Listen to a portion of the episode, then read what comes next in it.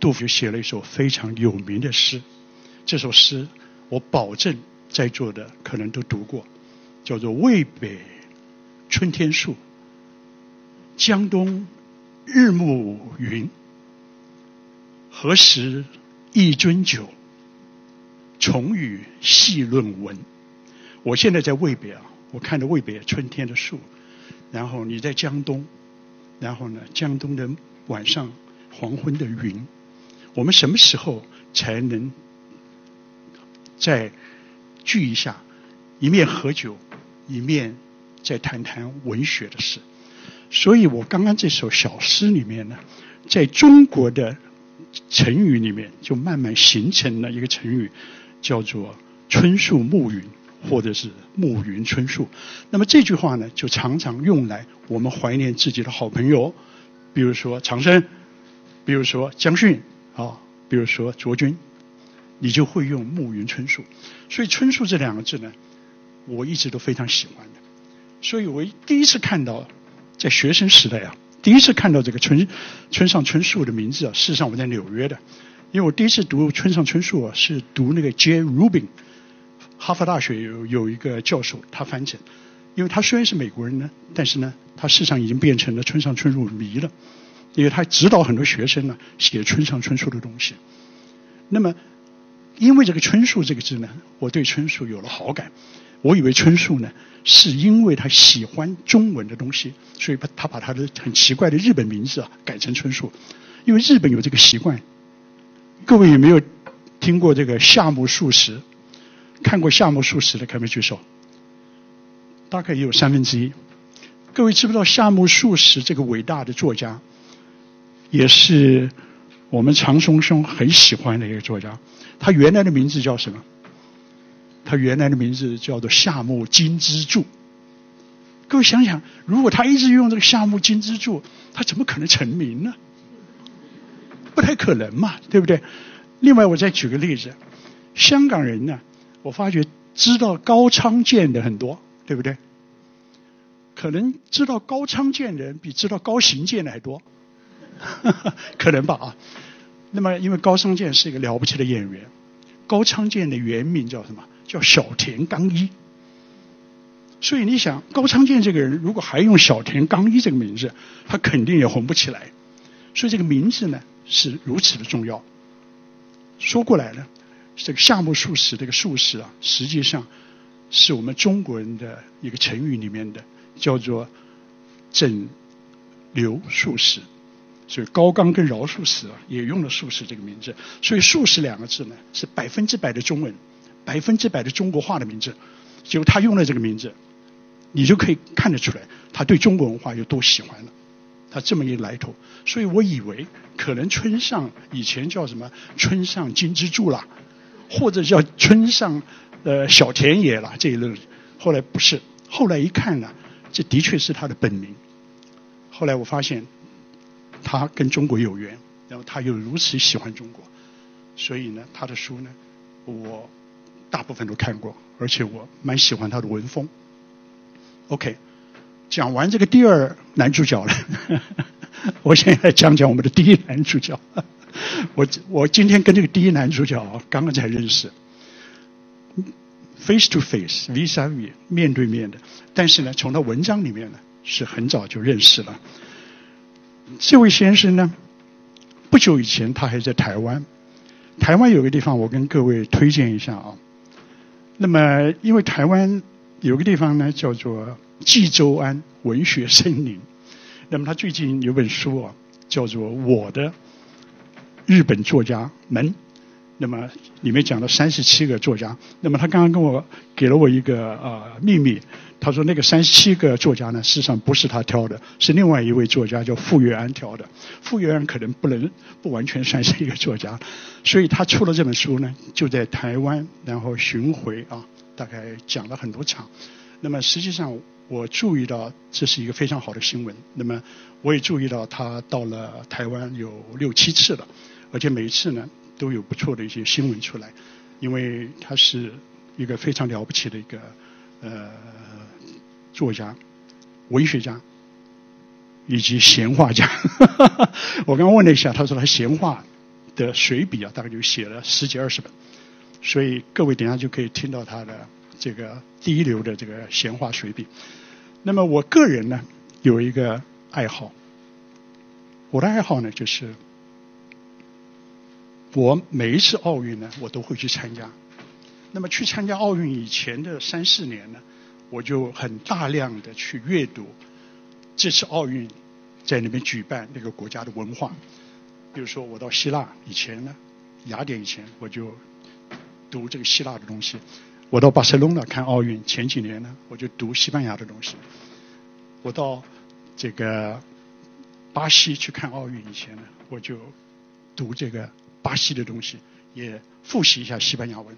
正好二零二零奥运马上就来了，所以现在呢，正是我大量看日本的东西。正好，上帝保佑，在这个重要的时刻呢，他把这个李长生呢送到香港来了，也送到大家的眼里。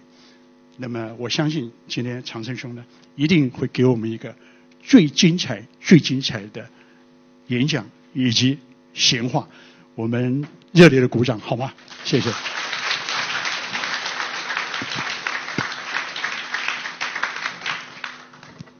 我想你随性讲多少算多少哈。呃，谢谢潘先生。听了潘先生讲了之后，我不敢讲了，因为我这个人不善于言谈啊。所谓生来讷于言，嗯，讲不好话。刚才我一直极力的昂首挺胸，是为了给别人照相。照完相之后，我要。就念稿子了，因为很多朋友是喜欢我的文章啊。那么我念稿子，我这是认真写的，就是一篇文章。所以呢，就不要管我念的好坏了，就当做一场朗读会吧。实际上，我看你在台北的几场啊，都很精彩。我看他的那个在台北的几次活动啊，我发现我上当了，因为他每次活动了，他都不穿西装的。所以我想，我今天要配合他，所以我就不穿西装。就想不到我们刚好相反。现在变成他穿西装，我不穿西装。刚才刚才出来的时候，刚才出门的时候还没有穿，后来朋朋友们说冷啊，说冷。是因为呢，不是因为我的关系，因为冷。所以所以一开始本来想西装笔挺的来了，后来怕怕到时候讲演的。反差太大，哦，这样最好，因为因为香港是一个非常轻松的地方。哎，长生，好的，谢谢潘先生。呃，大家好，呃，我是李长生。我呢，先自报一下家门啊。呃，我原先呢在出版社当编辑，一九八八年辞职去日本，在一家出版教育研究所呃挂单打工。出国之前，我对所谓公害小说。大家这个名字是其实是日本名字，也比较旧了啊。公害小说，呃，比较感兴趣。呃，其实中国的环境保护起步并不晚，嗯，上世纪七十年代，各地纷纷成立环保局、环保研究所、监测站。但是很可惜，呃，只是多了吃饭的大锅和当官的交椅，呃，环境状况却每况愈下，以至于今。我和我的日本老板喝酒，他问我想读什么书，嗯，我说我想读《苦海净土》，这是一本揭露控诉水俣病，呃，水俣病的著作。熊本县水俣一带的工厂向海里排放废水，含有水银，造成一种公害病，叫做水俣病。患者手脚麻痹，语言障碍，不是弱。不是衰弱致死，呃，就是留下后遗症。这本书的作者呢叫石木李道子，本来是一个家庭妇女，在医院里遇见了这种奇病的患者，他就以探望的方式开始了采访，用了四十年的时间写完三部曲，九十岁的时候去世。前几年有个叫池泽夏树的日本文学家。以个人之力编辑了一套世界文学全集，是何书新方何书何出书房新社出版的。呃，他唯一从日本文学里选收了《苦海净土》。他认为这个作品是战后日本文学的第一杰作。我的日本老板就是熊本人，刚才那水鱼就是在熊本。嗯，听说我想读这本书呢，他面露惊疑之色，呃，说那本书可不好读。我当时以为他指的是有关工业污染啊和这个呃工业以及污染的一些知识，嗯，但是呢，我从图书馆借来了这本书之后，一看就傻眼了。本来日语水平就不高，呃，这本书呢，全部用的是方言土语。那时候还不像现在，现在比如上网也能查到一些，呃，但是现在上网查一般也都是大阪、京都的方言，呃，像那本那里这本书用的是九州那边的方言，恐怕也不好查，嗯。这是我初到日本时有关读书的一个小故事啊。我出国之际曾写过一首诗，啊，有点以状行色的意思，其中有这样两句，叫呃。勤工观社会，博览著文章。但是侨居日本三十年，呃，勤工没做到，呃，所以也没有发财，啊，呃，似乎博览多少做到了一点，取得了一个巨大的成果，就是今天终于能到香港来，参加香港书展，和各位亲爱的朋友来聊聊天。嗯，我们读日本文学，特别是小说，不大会遇到方言。这不是因为日本作家不使用方言，而是我们的，而是被我们的译者给抹杀了。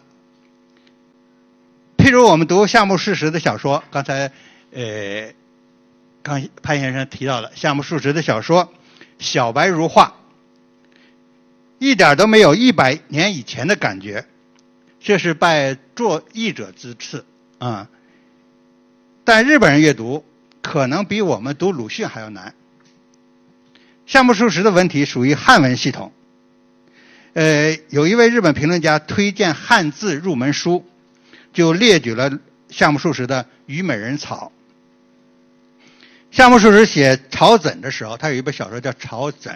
呃，呃，写的之前呢，他重读了《楚辞》。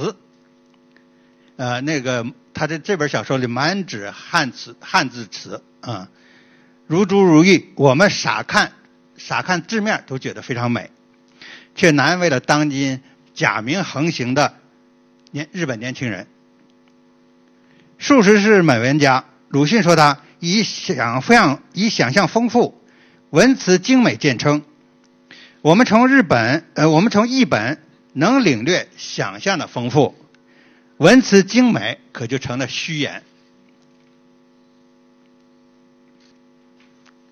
呃，日本在中译日本在中译本中被统一了，仿佛它没有方言，方言不好译。首先就有一个问题，那就是翻译成哪里的方言？日本的古文也被译成现代中国语，啊，例如《源氏物语》，呃，这是一千多年前的作品，啊，据说是世界上第一部长篇小说。哎，日本人已经读不懂，一百多年来。不时有作家把它翻译成现代日本语，也就是白话文。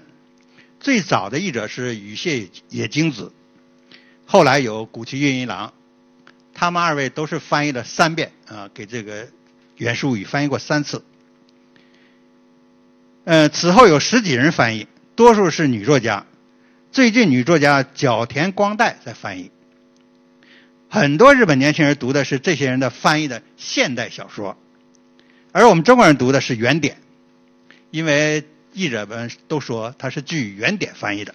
嗯，小说不单是故事，而且是语言的艺术，但译文往往只剩下故事。古文也好，方言也好，通通被翻译成现代中国语。呃，日本文学有一个特点，那就是东京出身的作家非常多，例如夏目漱石、芥川龙之介。古崎韵一郎、三岛由纪夫，这些我们耳熟能详的作家都是东京人。外地出生的人，例如川端康成、大阪、大江健三郎、四国爱媛县、村上春树，生在京都，长在兵库县，但是他们也都集中在东京。以前有些文学家住在镰仓，镰仓离东京也非常近。当年日本有一个自然主义派，就是一帮文学家，他们多数是从呃地方上东京来的，而反自然主义的作家几乎都是东京派，都都是东京人，比如申外、夏目漱石、永久和风、古崎阴郎、吉川龙龙之介，这些都是反自然主义的。历史小说家司马辽太郎一直住在大阪，这样的作家不算多。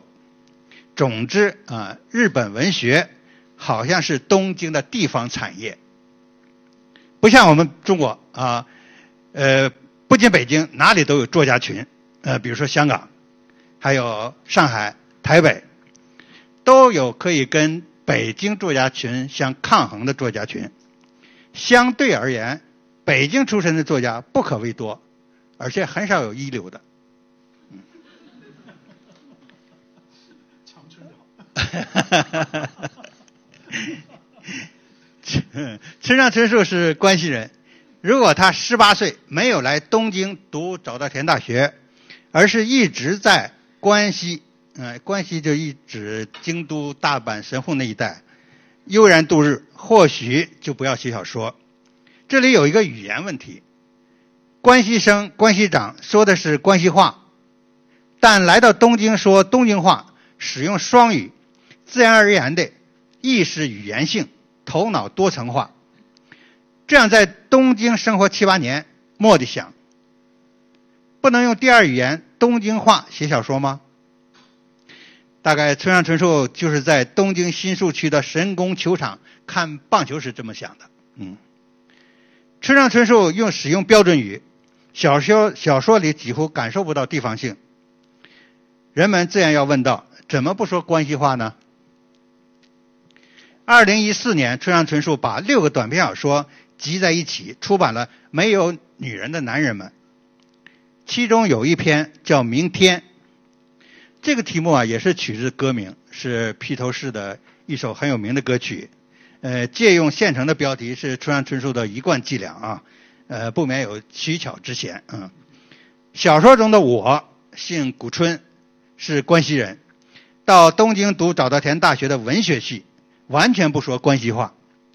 这正是村上本人的履历。所以这个短篇小说很像写他自己那些事儿的私小说。大二时，古村在打工的地方认识了木尊，二人同是二十岁。木尊是东京人。却能说一口完美的过分的关西腔，泡澡时爱用那种关西腔调唱披头士的歌《明天》，但歌词是他自己的创作的，也就是胡编的吧？呃，什么昨天是明天的前天，前天的明天，就是这类的啊。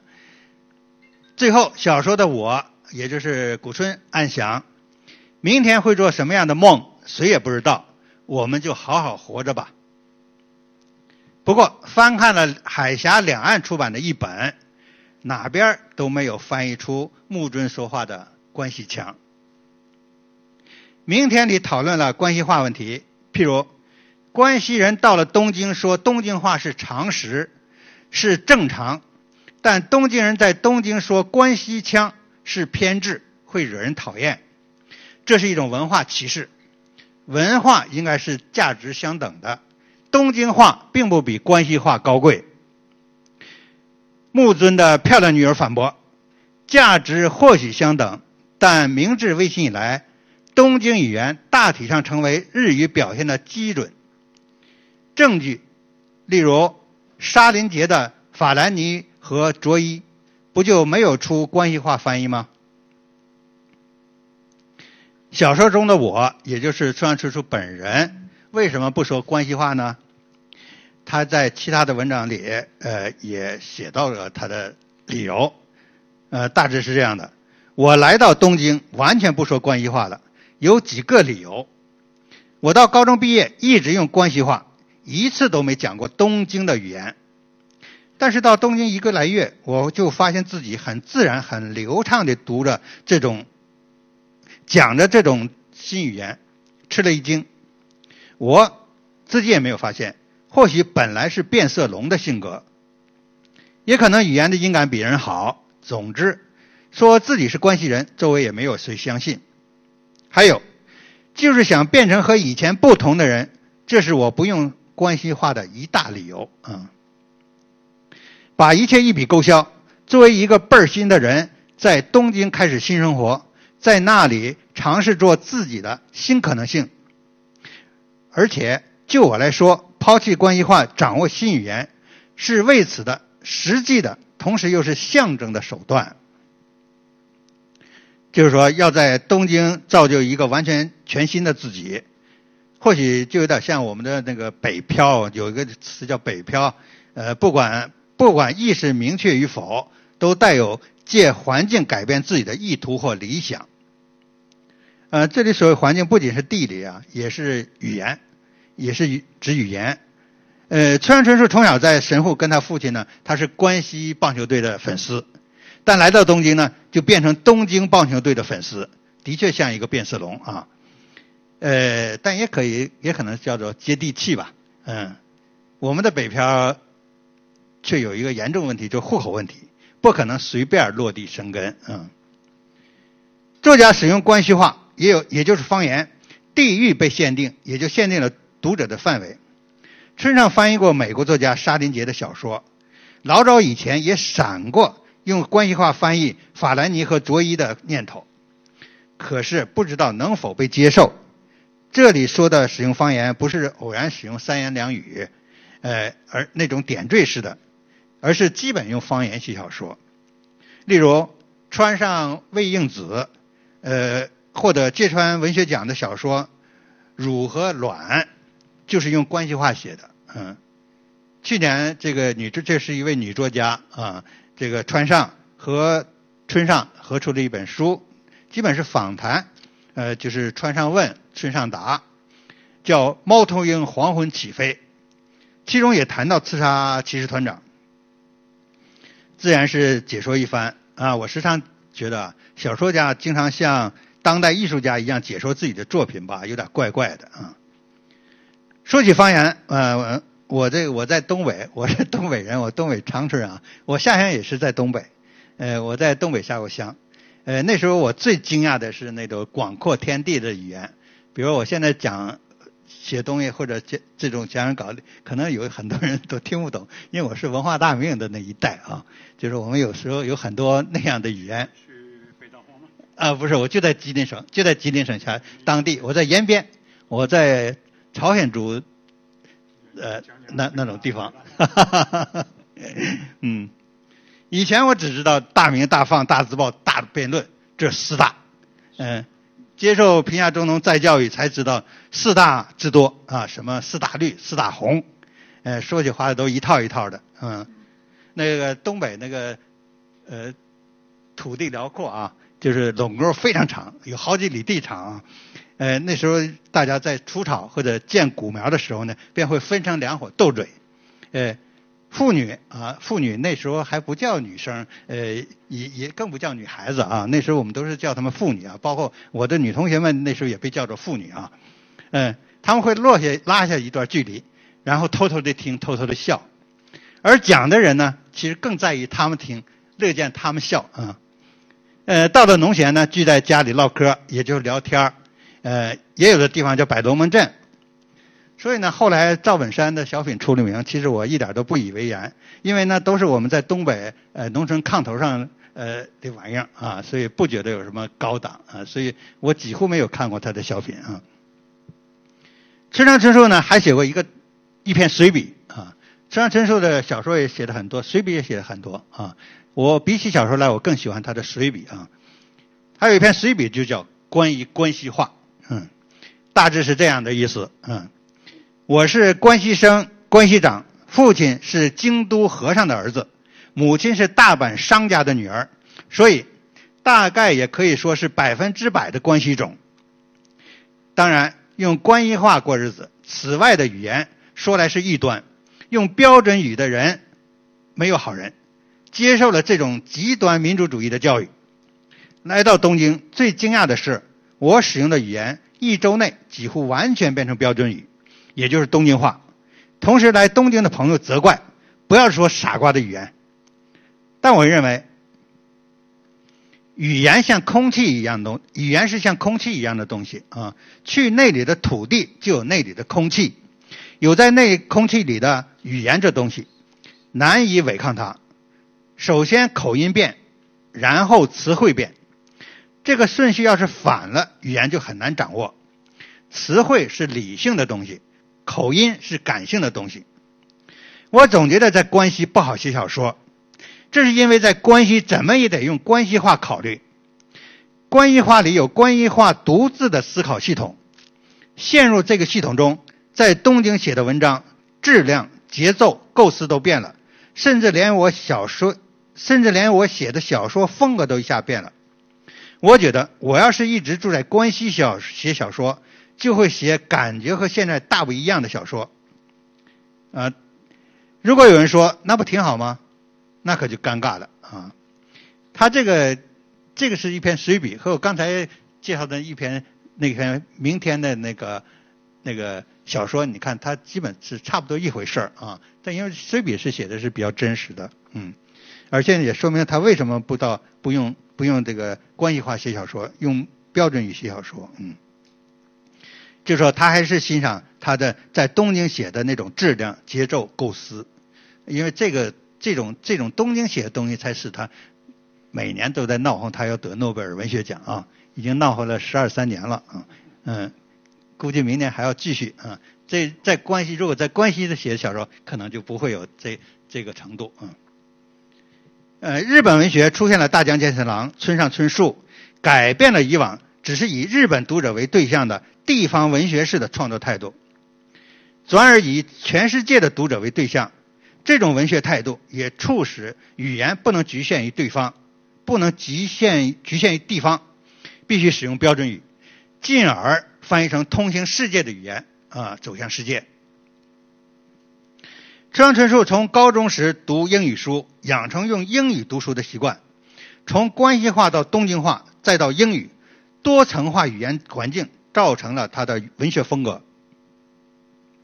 呃，日本有一个左翼评论家，呃，叫左高信，他批判村上春树，说过这样一段他自以为得意的话：有类、种、个的概念，个人，个人之上有种族，种族之上有人类，但村上春树的小说里不出现种，不出现民族或者国家的问题，也可以换一个说法，那就是政治和社会。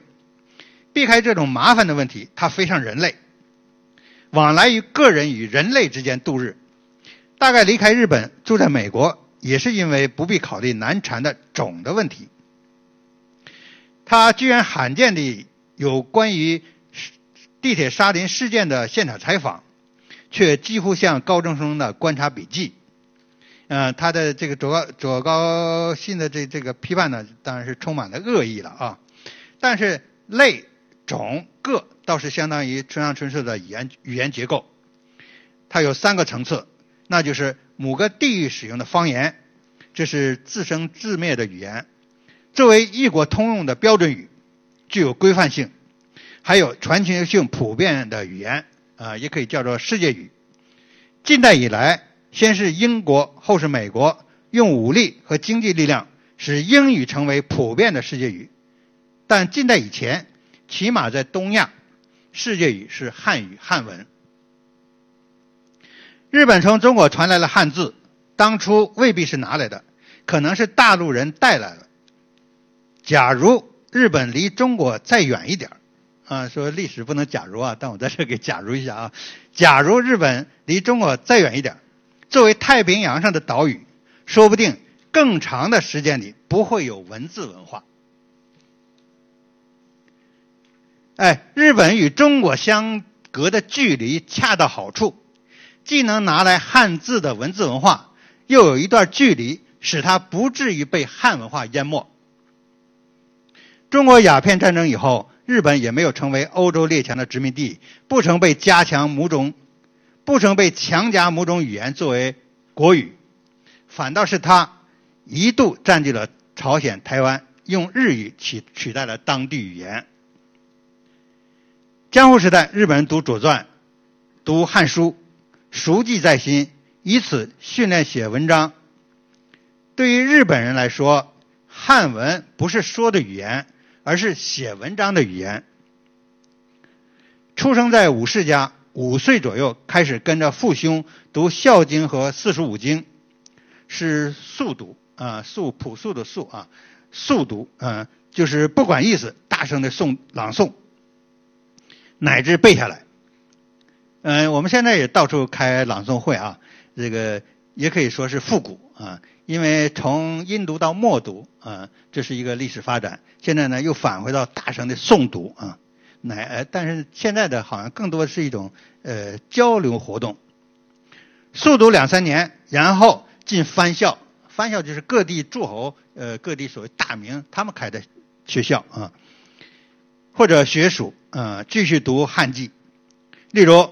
福泽谕吉在他的《福翁自传》自传里说，他十四五岁的时候，发现左邻右舍都读书，只有他不读，名声不好听，于是至于学，特别是《左传》，读诵通读十一遍，有趣之处能背诵。不过，这位启蒙思想家没读过万叶集，没读过枕草子，就是日本的古典，他几乎都没有读过。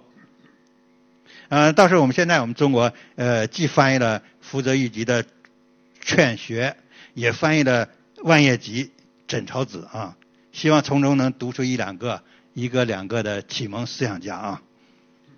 在江户时代，上层知识知识人、贵族、僧侣使用纯正的英中文，使用纯正的汉文啊，那时候不能叫中文，使用纯正的汉文。中层的人做实事。他们是武士、农工商的上层，用的是被改造的或者说没学好的汉文，写出的文章叫侯文啊，呃呃，就诸侯的侯侯文。下层民众没有文化，只能说当地的固有语言，也就是日语。日本从古到一百多年前没有本国语言的标准性文章。所谓标准性文章，指那个国家的知识人普遍使用。长期稳定、国内到处通行的文章，中国有这样的标准性文章，呃，那就是所谓文言，呃，至晚在汉代就定型了，相对稳定的沿用到二十世纪初，全国各地哪里都通用，各地有各一地的方言，日常语言不断的变化，而文言作为国语是语言的精粹，标准语经常由于统治者的意志而变化。方言被封闭在一地，变化比较少，却也可能被标准语消灭。日本用荷兰语研究西方学问，那时候叫兰学。兰学家们翻译的西方解剖学，用的是纯正的汉文。江户时代末，对于英语的重要性最早做出反应的是具有汉文素养的人们。明治维新时，日本人制造了很多汉字词语，我们中国人现在也用着，这要归功于江户时代的汉文教养。德川幕府末年，提倡门户开放也好，主张养外也好，志士都爱读汉记，也就是中国古记、中国典籍。所以，明治年间普及的文体是汉文训读体，那时候还不是他们现在的国语。汉文汉汉文汉学是明治维新的动力，但对于近代国家的形成，国语是重要的；对于全球化、具有普遍性的英语是重要的。因而，汉语汉文从此不再被当回事儿。标准语日本也叫做国语，对内叫国语，对外就叫日本语。这种语言基本是明治初年发生的言文一致运动制造出来的。强行统一了语言，它是书面语言，与文学，特别是小说，有着很深的关系。就是说，村上春树用来写小说的标准语，即国语，只有百余年的历史。日本人常自诩国家不曾被外族占领过，没当过殖民地，但实际上历史不长的国语也出现过危机。那是战败后，一九四八年八月。占领了日本，呃，日本不叫占领，它总是叫进驻啊。进驻了日本的美国人给日本洗心革面，其一就是语言。他们认为使用汉字使日本的识字率低下，识字率低就阻碍民族主义的发展，企图把日语改为罗马字或者只使用假名。于是命令文部省进行全国普查，啊，但出乎意料，得不出汉字使识字率低下的结论，文盲只占调查对象的百分之二点一。美国人难以置信，要求实施调查的日本学者修改调查结果，但这位学者虽然是主张把日语改为罗马字的，却予以拒绝。幸而美国人也不坚持，日语这才逃过了一劫。不过，在日本日本人的国语审议会里，主张改革日语的人占多数，仍然讨论罗马字化、表音文字化。直到一九六六年，就是我们开始文化大革命那一年嘛，他们就倒退了。文部大臣表态，国语当然是要用汉字和假名相混的表记。由于日本人的拿来照搬的习性啊，我们常说日本人是拿来主义啊。其实这种拿来主义这个习性呢，是因为旁边有一个那么先进的中国文化给他养成的。战败以来，大举拿来所谓外来语，该拿不该拿的，通通都拿来啊。例如“变所”这个词啊，古希运一郎曾经很赞美过的日本的变所，但是现现在呢，就是它有很多的别名，有各种的。学引啊，这什么名称都很好听的，哎，但是现在呢，改用了外来语，而且还把它缩短了啊，英美人听了也听不懂，嗯，就是说日本人就丧失了明治维新时期的造语能力，实在是日本人或者是日本文化的一种悲哀啊。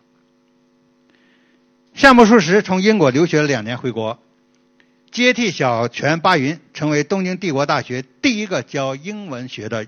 叫日本人，这时学生的语言能力比以前更衰了，但术士认为这是正常的现象，不足为怪，而且是日本教育进步的证据。但英语到底是手段还是目的？是教育是教养还是实用？常年困扰着日本这个民族。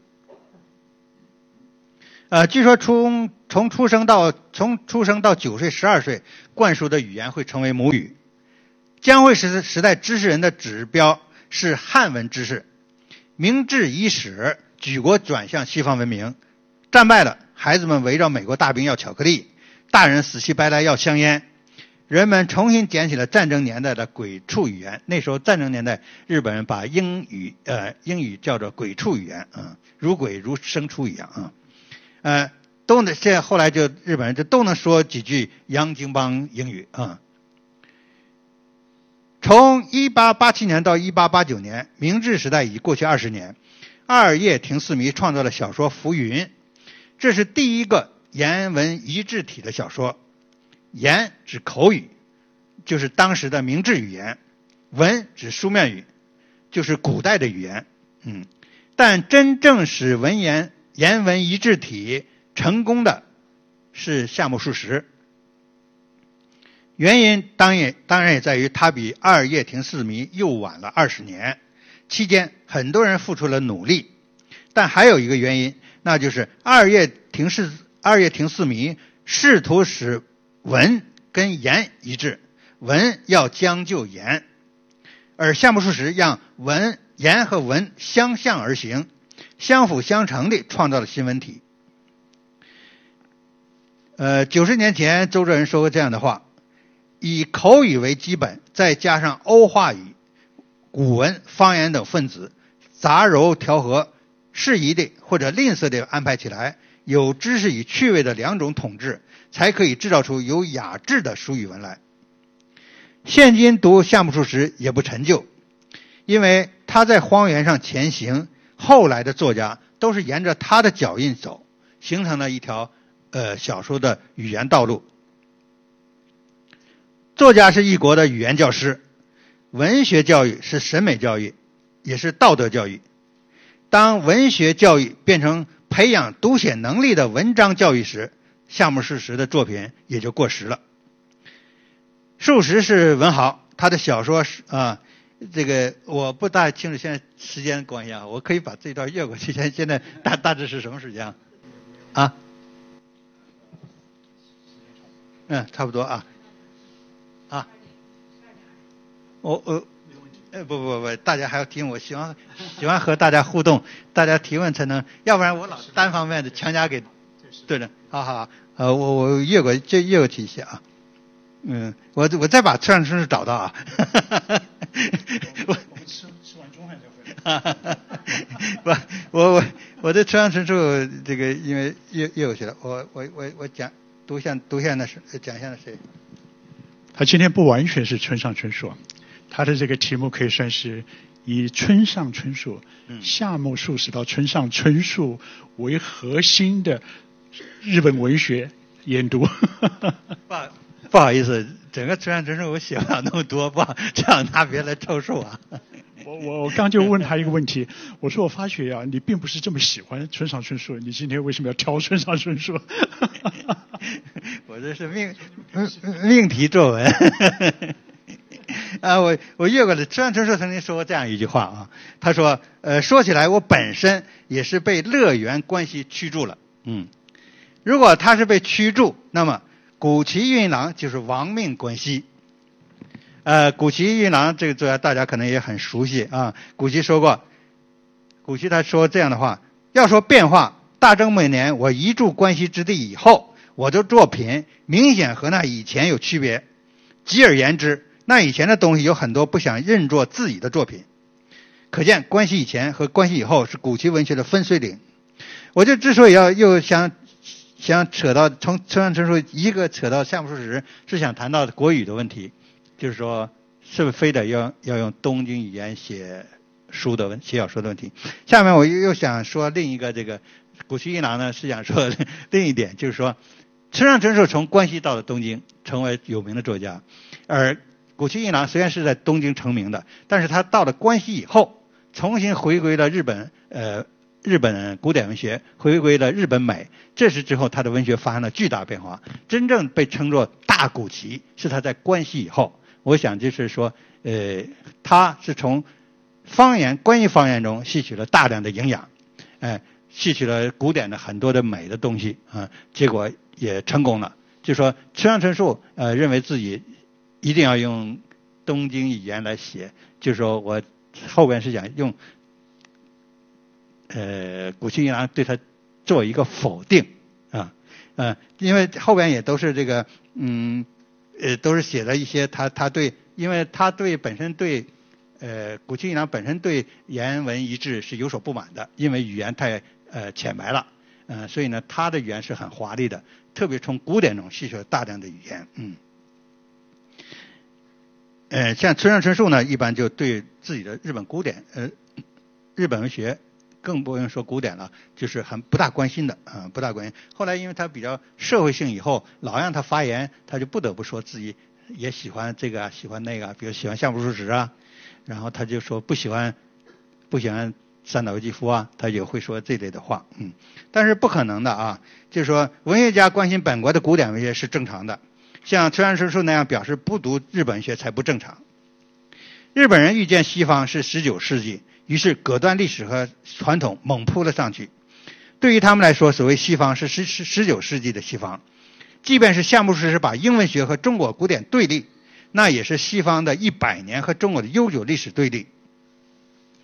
西方十九世纪文学基本是写实主义、个人主义、反传统主义等，盛极一时。到了世纪末，出现了反动和挑战，总继承的就是现代主义文学。日本的现代主义文学呢，因为初期呢，应该是川端康成和那横光利一啊。方言的表现具有特殊的心理学，古奇用大阪话酿造出特殊的氛围，正太呢用标准语不可能表现的色彩和趣味，呈现了一个完全别样的世界。方言的表记也得益于假名啊，因为日本用假名这比较好。比如说我们写方言的时候很别扭，只能用汉字来写，那汉字写来表现这个方言其实很别扭的。但日语它有那标音的假名，所以它标记你的发音是很容易的。嗯，呃，他古西一郎他自己并不会说关系话，他写关于他的小说里用关系话，比如他小说《戏雪》，那里就用了大很多的大阪方言。这个稿子是他的夫人，他的夫人是土生土长的土长大大阪那边的人，所以呢，整个是他给改的，据说给改的满天红啊，给改的一塌糊涂。而现在，古希一郎呢，呃，为了写大阪话，他也聘请了几个女学生啊，聘请比如。好几个女学生帮他来改，他写完了标准语，然后这些女学生给他改成呃关西话啊大阪方言。呃，一开始有五个女学生啊，呃，当时学校呢听说是古西一郎找他嘛，坚决反对啊，因为古西一郎的名声非常不好啊，过去是这个恶魔主义，后来呢又写那个什么疯癫老人什么的，这个痴痴癫老人啊。学校不让学生对学生警告啊，但这五学生里终于有一个变成他第二个夫人了，这这学校到底没有拦住啊，嗯，呃，比如说夏目漱石的《少爷》里对话也使用松山的方言啊，因为他那写的是松山啊，他这这个小说就松山的方言是由呃。高滨虚子帮他校正的，呃，高滨虚子呢是办那个杂志杜鹃的，啊，他是正冈子规的弟子，正冈子规呢和呃夏目漱石是同学啊，呃，他那个写我是猫也是这个呃高滨虚子劝他写的，那时候他有病啊，他跟老婆分居，他那谁说你没事你干脆恢为了恢复健康写写小说吧，这他写的我是猫，而且我是猫这名也是高滨虚子给改的。他本来叫《猫传》啊，嗯，然后作家呢，作家使用方言呢也会进行加工啊，是人工方言。例如，大江先生郎是四国的爱媛县人，他写四国的森林、家乡的故事，不可能不用到方言。他在小说中使用的爱媛方言是做过处理的，呃，为了使读者容易懂。大江获得诺贝尔文学奖的理由就有一条：诗一般的语言能对抗近代标准日语的东京方言。好，我的讲，就基本到这吧。还是请大家提提问题，我们来回互动一下。这个听完你的演讲啊，我这个非常有感想，而且我想今天可以创造一个字啊，呃，你这个不是读稿，呃，也不完全是演讲，我创造这个字呢叫演读。演讲这个字很好嘛。这个这个亚洲周刊要好好的注意这两个字啊，这个字可能将来会变成这个一个新的一个形态。那么亚洲周刊如果有这个水平的话啊，将来可以发展这个字。我相信将来很多人可以从这个方面来来发展了。各位记得演读啊，就是说演讲加朗读叫演读。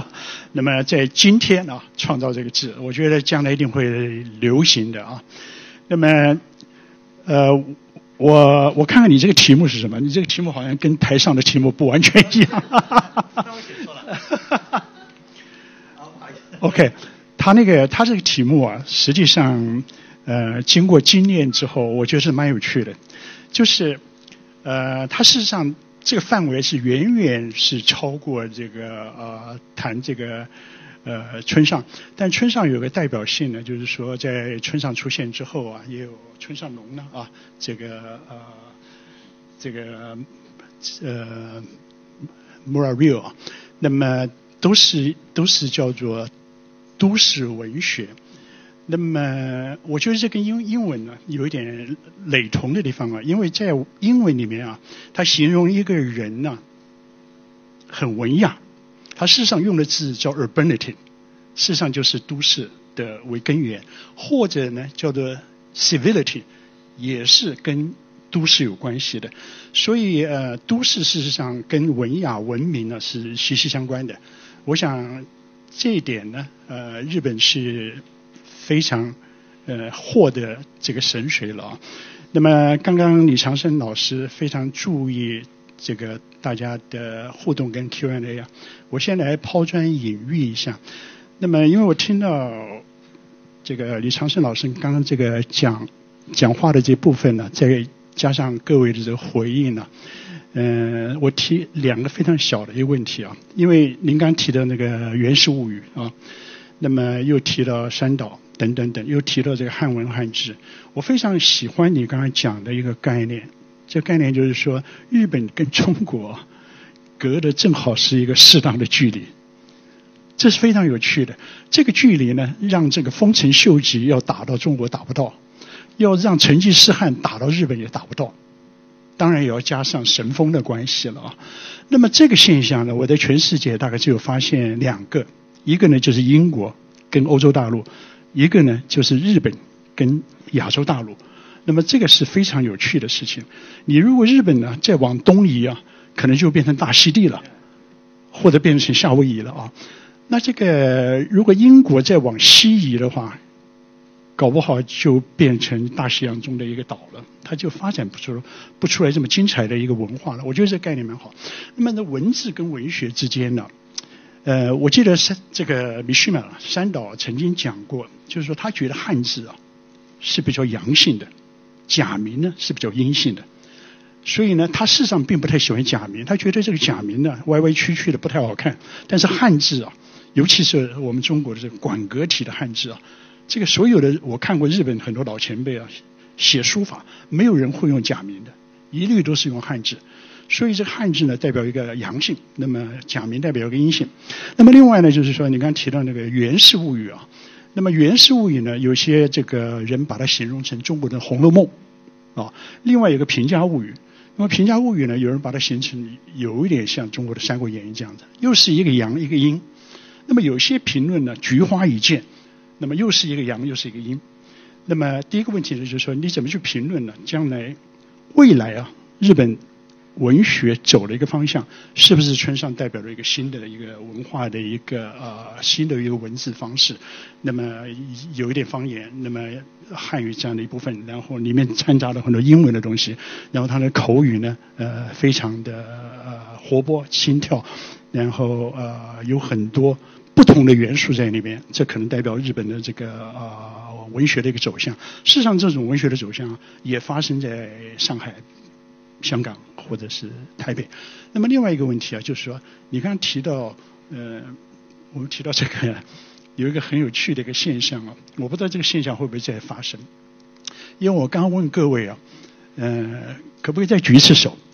嗯，看过那个《挪威森林》的，可不可以去再举一下手？看过《挪威森林》，大概有一半以上啊，一半以上。各位知不知道那个《挪威森林》这个事实上是一个？物意，就是刚刚李老师提到，就是呃，村上以及很多现代的文学家，因为村上正好跟李老师是同年，他们都是一九四九年出生的，呃，比我大一岁，所以我今天觉得特别高兴，我是最年轻的。那么，所以这个《挪威森林》为什么是一个物意呢？就是说，在呃，Beatles 啊，他们在写这个曲子。主要是那个 John Lennon 跟另外一个呃 McCartney，那么他他写这个的时候啊，是一个非常呃，并不像他其他的大作品，这是一个小品。那么他在个女女朋友家里面，女朋友家里面呢，结果呢就呃跟那个女朋友谈起来，然后那个女朋友说呃他要去睡觉了，那么那个呃南龙呢就随便就睡在洗澡缸里面，那么呃他就说他坐在。这个挪威菌物，那么事实上它是一个装潢材料。那么据这 Beatles 的这个 John Lennon 呢，跟那个呃 McCartney 讲了啊，这个意思呢，事实上像英文的一个有点像双双关语，说这个挪威菌物呢，sounds like knowing she would，有点像哎，这个女孩子可能会点头哦，有点这个味道，就说 knowing she would，它是这么来的。所以事实上，挪威菌 wood 呢，跟挪威森林一点关系都没有，跟森林也一点关系都没有，它就是一个装潢材料，它就是木材。但是呢，这个现象呢，是我发现在文学里面、现代文学里面或者翻译文学里面最奇特的一个现象。那么像我刚刚讲的，你去济州安做这个演讲的时候，它就叫济州安文学森林，哎，就这么跑出来的一个文学森林。所以这个现象呢。我我想大概只有在村上春树的身上呃发生，我我不知道这种现象，这个日本人会不会了解这个而而去做某种解释？这两个小问题，请请教一下啊。对，日本也也有对这个这个这个对犯这个呃这嗯，我我觉得，哎，文字的汉字。对，我就说啊，对文学走向啊。哎，我觉得就是说，村上春树的文学是受了美国小说的影响啊。他的语语言是非常简单的，因为他是追求这种什么极简啊，呃，文文字是比较简单的。就这个走向，对于一种，我觉得对于一一个民族语言是一种毁灭啊。因为语言呢是应该丰富的啊，无论是在表现上还是在含义上，嗯嗯，他的这种这种文章，我觉得在日本。不不是很普遍，嗯，不是很普遍。就是说，多数好像作家还是不大学他的那样那样的语言，嗯啊，因为他的日本语言本来就简单，他是靠他那些呃比较丰富的比喻、比较丰富的内涵和比较丰富的我们谁读了也不知道他在说什么的那那那些内容吧，来使它简单语言就可以化解了。如果真的像它内容，如果一旦也写的简单，那么那种语言就没法使用了。嗯，所以村上春树的小说翻译成中文，呃，相对的来说是很简单的啊，把他的字都照搬过来就可以了啊，因为他字你要再减少就没了啊，所以基本照搬呃可以了，所以不能拿他的翻译来进行译文比赛啊，表现不出来特别中文要讲究词汇、讲究词藻是比不出来的。嗯，所以他那个小说有也有些争论，呃，关于译本啊，呃，就谁译的好，谁译的坏，嗯，其实很难比较出来的。就是说，村上春树的那种文体极简了，你还怎么比啊？嗯，呃，这我觉得他走向不会是村上春树的那种文体也好，风格也好。嗯。夏目的这个文风会不会叫回来？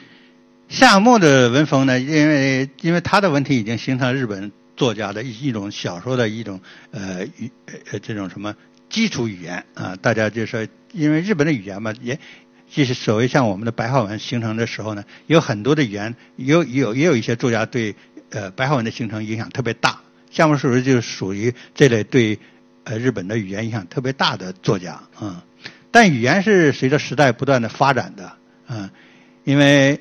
现在的时代，特别是受网络的影响啊，网络的语言是最活泼的啊，是因为是完全是从呃生活中呢直接就就运用到这个文章里去的语言。我觉得这个网络语言会对文学的发展有巨大的影响，因为当然网娱乐网络语言现在需要的是应该有人在加以提炼吧，因为哪一天会出来一很有名的作家提炼的。最后评论他是说，他提炼了这个网络语言，使网络语言上升为精美的书面语言。期待这个作家，嗯。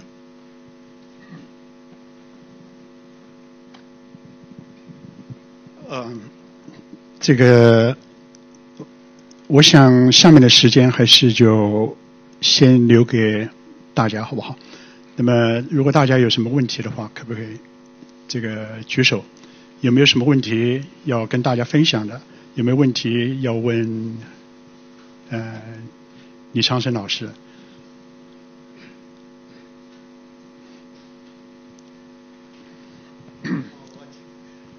我今天来啊，因为是读过李长生老师的《东瀛百面卦》这本书。我这个人很懒，从头至尾读完的书不多，这算一本。那李老师刚才讲了这个，呃，村上呃村上春树的语言的变化，哎，对我的启发很大。呃，如果这样的话，呃，你对中国的方言，和南方的一些方言，跟我们的主流语言就是北方话的相互关系，你不知道有什么体会？或者可以告诉我们一点什么东西？呃，因为我只在东北生活过啊，我只会说东北话。现今天说话里就东北味很浓吧？就我只会说东北话，但是东北方言其实我掌握的并不好，因为方言不是主要不是在城市里啊，我没没有东农村生活习惯，我所以我下乡的时候才体会到一些方言的呃之之妙之好啊。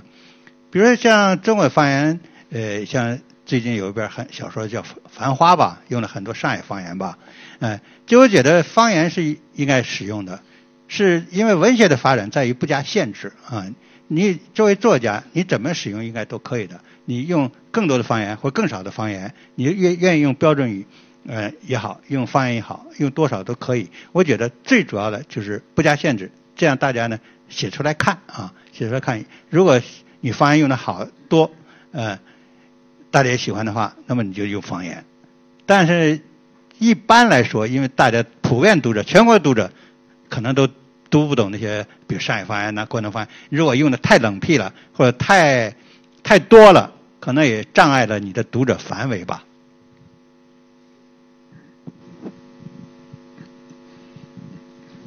第三排这位小姐。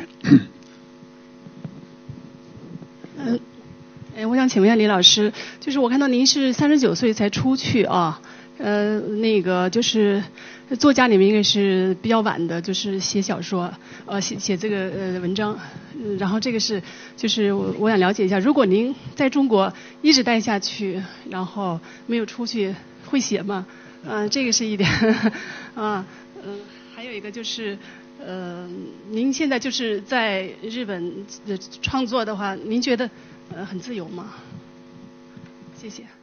哎，很自由是是指什么？比如经济困不困难呢？写文章是不是吃不上饭啊？不是思想上啊，是这样的啊。好的。呃，第一个问题啊，就是因为我在中国的时候我是编辑啊，我编辑一本杂志，叫刚才说说日本一些杂志啊，我是编辑。编辑那时候确实不以写为主啊。顶多写写前言啊之类的，什么什么什么，呃，什么写一点编辑话语啊之类的，写一点这些东西，基本不写。但作为当时的理想呢，还是想当作家，嗯，虽然是编辑，理想还是当作家，还是想写东西。所以如果不去日本，能不能写不能说，但也可能早写晚写的问题，也可能是退休之后了没事了写，也可能这这种状况。呃，但去了日本之后呢，抱着一种就是。呃，我刚才读自己的诗啊，就是呃博览著文章嘛，已经抱着写文章的目的去了，所以我在日本呢，就很快的就开始写文章。那时候北京有杂志叫《读书》，我很立刻就在那上开专栏，因为这也是近水楼台，因为跟主编都认识啊，然后就开始介绍日本啊。所以可以说，呃，去日本就有点像呃，上城市去京东京一样。就很快转了写作，我我想是这样的。另一方面，在日本的呃写作呢，因为我在日本我是拿着中国护照啊，既没有选举权，也没有被选举权啊，我没有希望当总理啊，所以这所以是我觉得思想是比较自由的，嗯，自己想写什么写什么。至于写完了是否被编辑给改掉了，因为我从来不在看发表的东西，就是说改没改我也不知道，所以还是可以随便写的，嗯。还有没有其他的问题？呃，这位男士。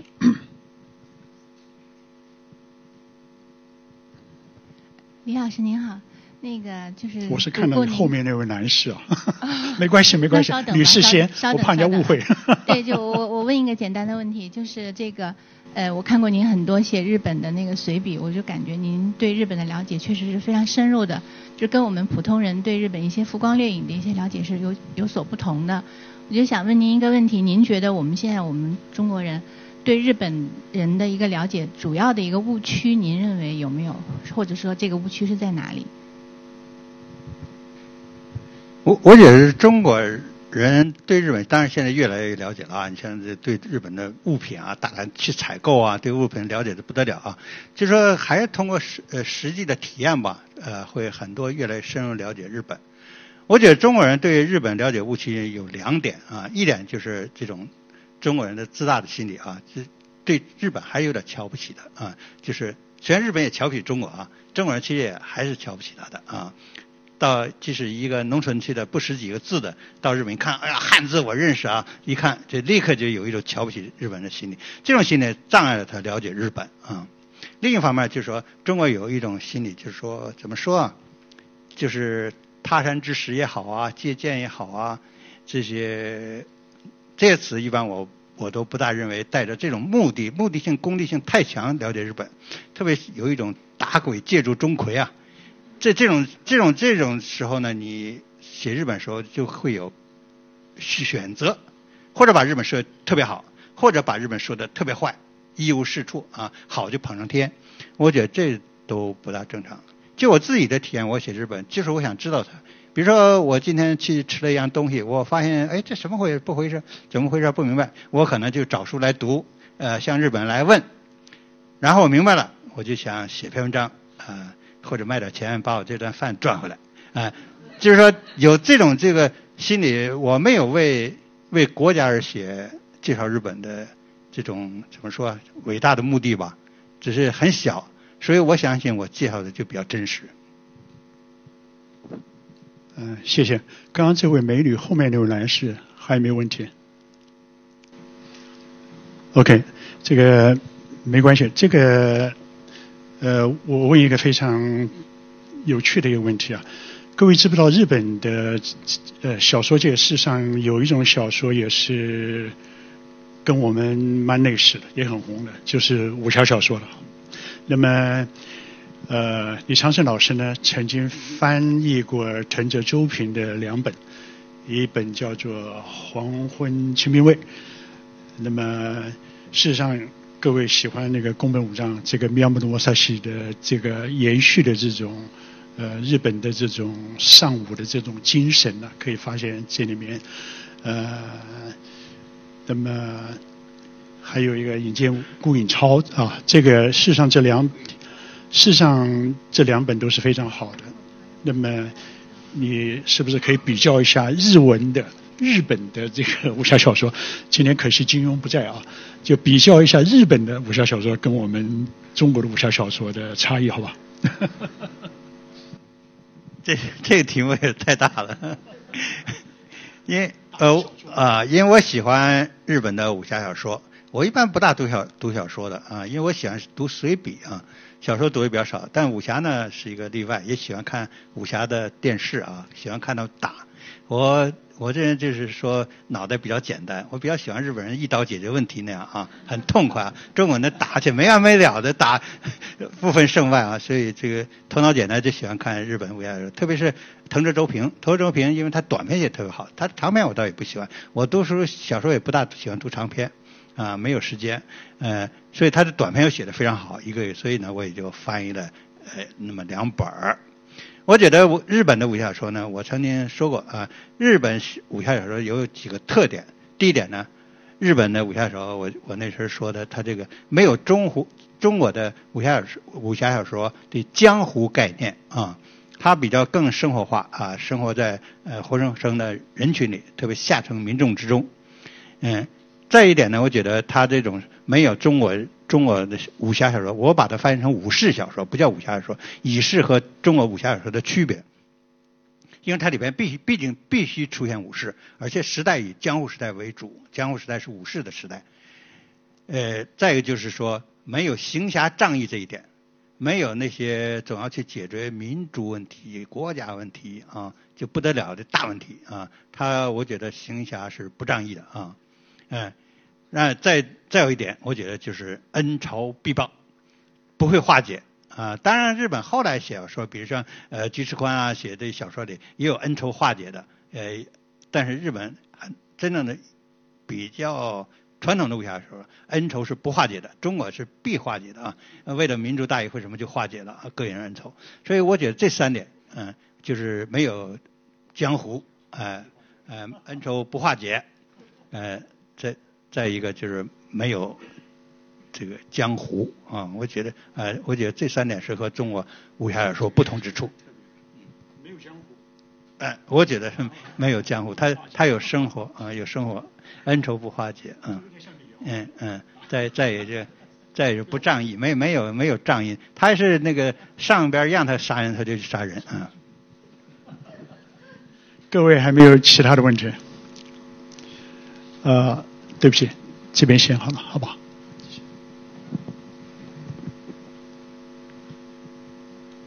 你好，李老师，我想问一下，你是怎么看待呃村上的刺杀骑士团长被呃营审处评为不雅物品？你会觉得荒谬吗？因为我了解你有说过村上其实会在他小说中写一些比较情色的呃情节，你会觉得呃呃书展就没有卖这本书会是一件荒谬的事吗？谢谢。呃 呃，不好意思啊，这个啊，这是香港这个不许卖啊，我我我也不大清楚啊，呃，但更更觉得不好意思，我没读过这本小说啊，哎，但是呢，我历来对村上有一个看法，村上小说是色情小说啊，他的他的色情面相当厉害的啊，呃，就是说，哎，非常色情，因为过去的女性在街上是不好意思拿着他的书走路的啊，因为他的书非常，他的小说很色情，他的小说。色情，而且有的日本的有的评论家就说，他之所以得不到诺贝尔文学奖，就是说写的太色了，哎，哎，这是一个问题。大家都不把他读成色情小说，其实是不对的，都以为是爱情小说。其实他写的基本没有爱情，都是色情。哎，他而且他的特点是，呃，女性见面几三言五语就上床啊，然后那个上床完，男人也可以不负责就拜拜了，哎。就说，他写的女性都是男性非常中意的那种符合男性口味的女性，所以都是一厢情愿。所以他的这些其实没有深入的对日本人也好，呃，日本人大概还有一点吧。就我觉得在中国这方面介绍的很少啊，对于他的色情这方面，当然有的译本是被进进行了删除。这这这，我我因为我读过一点大陆的译本，我看过一点，就是有删除啊，删除删除的。就是英国译本也有删除的，啊，也要删除，作作者也要进行处理的。就是英国的译本也进行处理，他也觉得那些太过分了。所以就是说，呃，虽然我没有读过呃呃刺杀骑士团长，但我相信里边肯定也必有这些描写。因为日本，因为村上春树说自己文学的一个一大进步、一大发展，就是开始写色、写情了，嗯，写性，啊，这他自己说的啊。这个你刚讲色情啊，大概就反映了两个现象，一个呢就是他得不到诺贝尔奖，所以上次输给石黑了啊。那么另外一个现象呢，就是特别畅销啊，所以有人说他一知道这个村上是很色情的，他就赶快去买，所以这个好像有有这么一个现象啊。那么呃，我也为他讲一下话啊，因为因为各位知道现在这个二十几年前呢。日本有一个最惨不忍睹的地下沙林毒气事件发生。那么我前几天在台湾的时候，正好台湾的电视台啊做了一个节目，做了一个节目呢，就是回顾这段时间。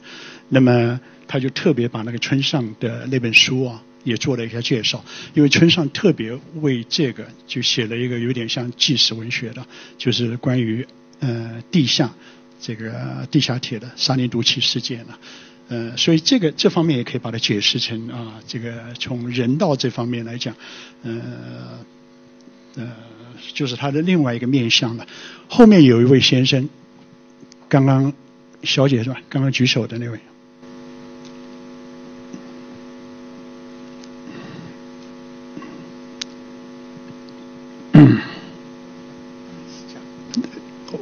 对，我刚刚看到这边有一位举手的，有没有？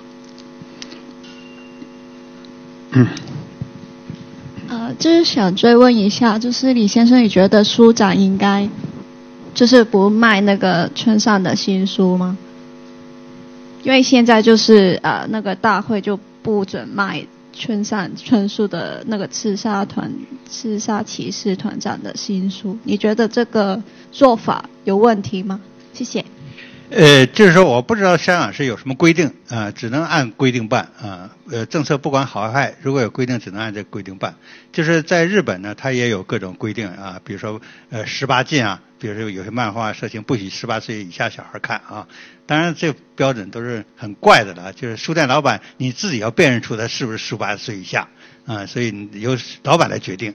所以，他日本并没有严格的法律规定吧，啊。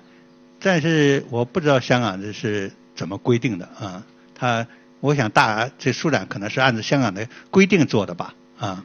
呃，再像日本的出版出版界，他自己也有伦理学伦伦伦理协会，他自己来判断自己哪一本出版物呃就有点违反有点过分了，他会跟出版社说，呃，要求出版社自己收回去啊，他自己有自己的自述的组织啊。我这些香港的这些事情我不是很了解，嗯。这个我们今天的这个戏啊，这个节目啊，已经差不多到了尾声了。最后呢，我问这请教呃李老师最后一个问题啊，就是因为我刚刚一开始的时候我提了，就是说，嗯，他有一本著作，那么蛮畅销的，就是我的呃这个日本作家们。那么他刚才也提了，他并不是最喜欢村上春树，所以我这个问题事实上非常简单，就是说。你在这三十七个里面，或者三十七个以外，你最喜欢的日本作家是谁？啊，好不好？为什么？啊，我比较喜欢古奇一郎。啊，古奇一郎呢，一个是我喜欢他的文字，啊，喜欢他的那种小说的结构，因为他是真正的把西方小说的写法学到手的。啊，虽然夏目漱石自己搞英英文学的，但是他的毕竟呃更早了一点，因为。古新一郎要比他又又晚了将近十年二十年，所以他真正的按照西西完全是西方小说，因为现在我们的概念都是西方的概念嘛，不是我们《红楼梦》那种小说的概念，而是一种西方近代引来引进的一种文小说概念。所以古新一郎呢，这个写的非常好。再有另一点就是他写一些什么呃痴人之恋啊，写一些老人呐那种变态啊，我现在发现我老了也有点变态了，嗯。这个时间差不多了啊，那么天下没有不散的宴席，Party is over。